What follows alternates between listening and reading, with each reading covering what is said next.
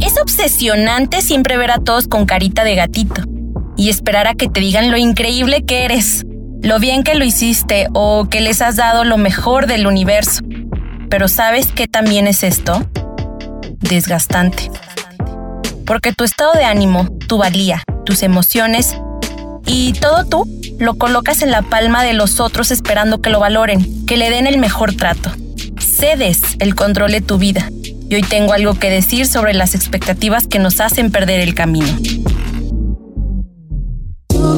Hay épocas para hacer preguntas y épocas para hallar respuestas. Bienvenidos a Algo que decir. Yo soy Lisa y traigo consejos no solicitados pero necesarios.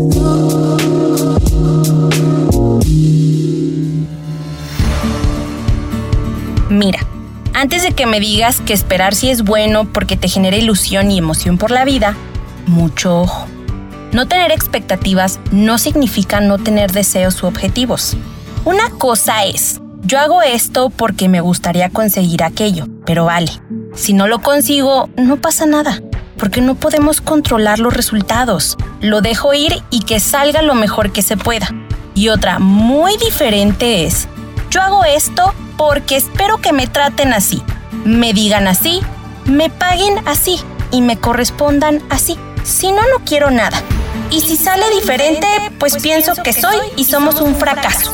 La diferencia está en la intención y actitud que le pones a tus acciones.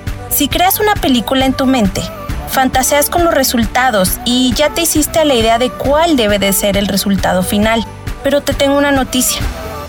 Eres controlador o controladora que no te sorprenda porque nunca puedes fluir. Soltar, ser flexible y estoy segura que esa espalda y manos han de doler como nunca. Sí, ya llegó Lisa a incomodarnos de nuevo.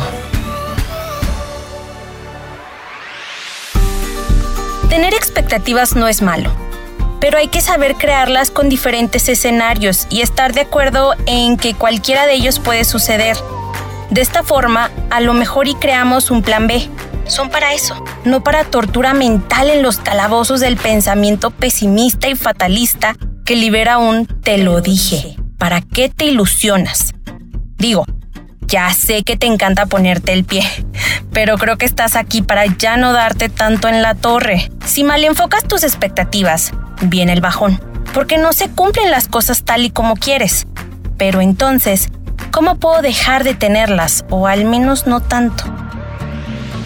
Primero que nada, pongamos en práctica el vivir más en el presente que en el futuro. Solo te va a generar ansiedad y solo te vas a enfocar en el resultado sin disfrutar el proceso. El premio siempre está en el proceso, no en el resultado. Yo solía vivir así con expectativas y cuando llegaba el resultado ni lo disfrutaba porque todo el proceso me autocastigaba, me insultaba y me exigía tanto que al final no me sabía nada. Aprendí a saborear cada día, cada paso. Y por eso es que al final no cabes de emoción con lo que ha pasado, porque al final esto es lo más importante. Termina de entender que nada está bajo control. Hasta la cosa más planificada y diseñada tiene fallas. Solo puedes controlar cómo te sientes con respecto a algo. Fuera de ello, no queda más que seguir siempre con una actitud propositiva. El cambio es constante, es inevitable, y si no comprendes esto, siempre vas a vivir enojado o frustrada, creyendo que nada sale como esperas. Por último, no todo mundo es tú. Deja de pensar que te van a adivinar la mente, que van a responder como tú deseas y que todos van a comportarse como es debido de acuerdo a tus estándares de vida. Todos tenemos realidades diferentes apréndelo y mira cómo te va a resultar más fácil fluir y no tomarte nada personal.